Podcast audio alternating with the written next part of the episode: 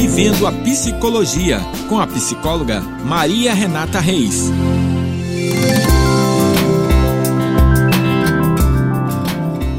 Olá, aqui é a psicóloga Maria Renata Reis e essa semana eu falarei sobre compulsão alimentar. Você sabe o que caracteriza compulsão alimentar?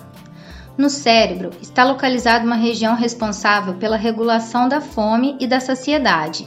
E no caso, se esse sensor estiver comprometido, haverá um desequilíbrio entre a fome e a vontade de comer.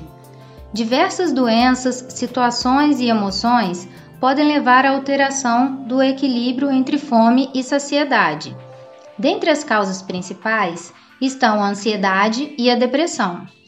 Nessas doenças, a busca por alívio de sensações desagradáveis, como preocupação, tristeza, angústia, pode levar ao ato repetitivo de comer, o que seria uma fonte rápida e fácil de prazer, mas com sérias consequências em curto, médio e a longo prazo.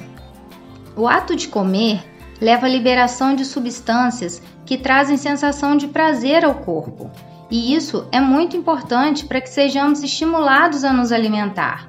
Caso contrário, morreríamos de fome. Esse mecanismo que regula a sensação de prazer após comer é chamado de sistema de recompensa.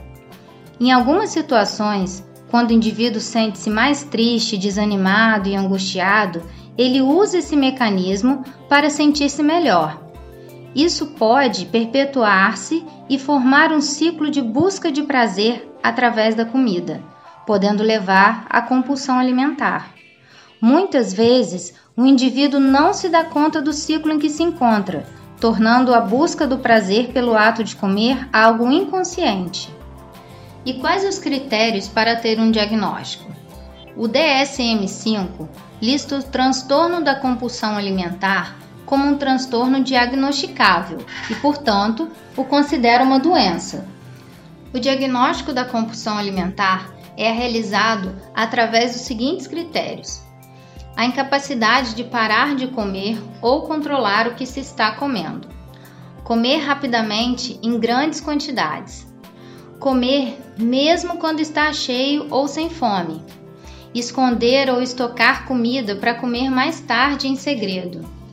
Comer normalmente quando são acompanhados de outras pessoas, mas excessivamente quando se está sozinho. Comer de forma contínua durante todo o dia, sem refeições planejadas. A sensação de ausência de si, mesmo durante a compulsão.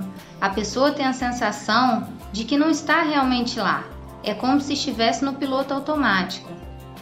Nunca se sentir satisfeito, não importa o quanto come.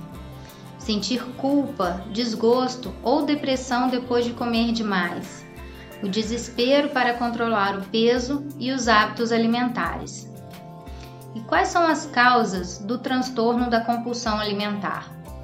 Geralmente, a compulsão é o resultado de uma combinação de fatores incluindo características genéticas e emocionais relacionadas à experiência de vida. Entre as características genéticas, temos como exemplo anormalidades biológicas que podem contribuir para a compulsão alimentar. Por exemplo, o hipotálamo, que é a parte do cérebro que controla o apetite, pode estar enviando uma mensagem correta sobre fome e saciedade. Os pesquisadores também descobriram uma mutação genética que parece causar dependência alimentar, sentir estresse ou tensão que só são aliviadas pelo ato de comer, sentir constrangimento sobre quando está comendo. E quais são as causas do transtorno da compulsão alimentar? Geralmente, a compulsão é o resultado de uma combinação de fatores, incluindo características genéticas e emocionais relacionadas à experiência de vida do sujeito de que baixos níveis de serotonina no cérebro desempenham papel na compulsão alimentar. Entre as características genéticas, temos como exemplo anormalidades biológicas que podem contribuir para a compulsão alimentar. Por exemplo, o hipotálamo, que é a parte do cérebro que controla o apetite, pode não estar enviando mensagens corretas sobre fome e saciedade, por exemplo. Os pesquisadores também descobriram uma mutação genética que parece causar dependência alimentar. Também existem evidências, já as questões emocionais envolvem fatores sociais e culturais, como a pressão social para ser magra pode adicionar vergonha a essas pessoas que sofrem de compulsão, o que faz aumentar a fome emocional. Alguns pais também acabam criando um cenário propício para a compulsão alimentar, usando a comida como conforto ou recompensa para seus filhos. As crianças que são expostas frequentemente sobre seus corpos e o seu peso também são mais vulneráveis, assim como são aquelas que foram vítimas de abuso sexual na infância. Quais os fatores psicológicos da compulsão alimentar? A depressão e a compulsão alimentar são fortemente ligadas. Outras pessoas podem ter problemas com o controle da impulsividade e dificuldade de lidar e expressar seus sentimentos.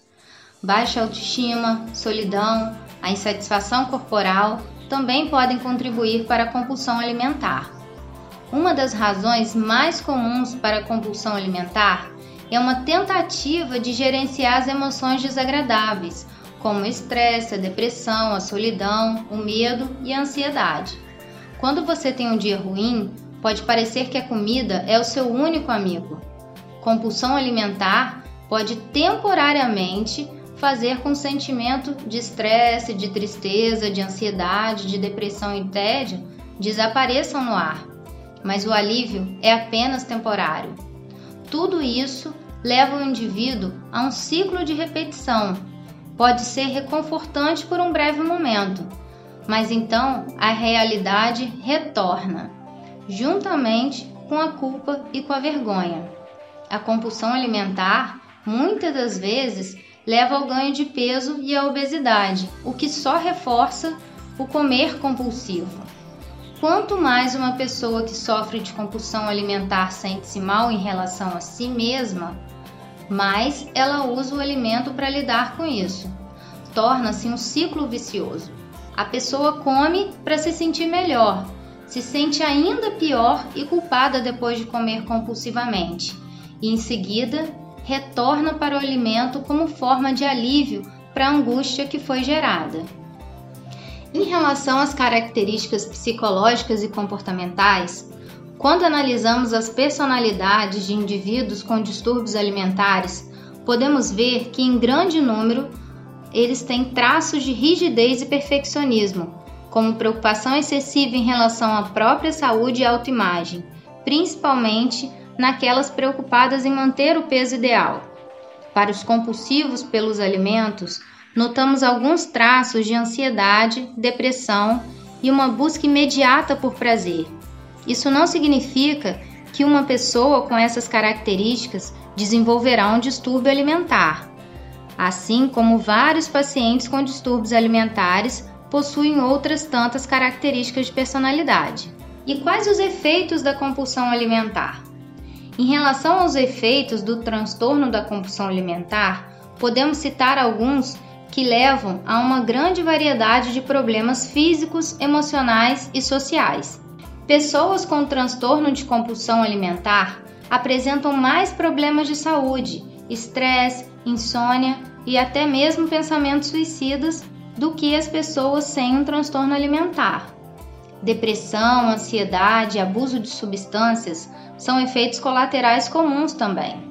Mas o efeito mais frequente é o ganho de peso. Com o tempo, a compulsão geralmente leva à obesidade. A obesidade, por sua vez, faz com que numerosas complicações médicas apareçam. Ainda temos os possíveis problemas psiquiátricos que podem ser causados, assim como outros transtornos alimentares, principalmente a bulimia nervosa, o transtorno de compulsão alimentar periódica, transtornos de humor, como depressão e transtornos de ansiedade. E como tratar? Antes de tudo, é importante ter um diagnóstico. É fundamental que após isso você procure um tratamento, porque esse distúrbio pode levar a graves problemas de saúde, como já citei antes. O tratamento é geralmente mais eficaz quando se associa uma técnica de psicoterapia com medicamentos, geralmente antidepressivos, inibidores seletivos da recepção da serotonina. Tudo isso com prescrição de um médico. Um dos problemas gerados com o tratamento da compulsão alimentar é que as pessoas muitas das vezes procuram tratamento da perda de peso em vez de tratar a doença mental.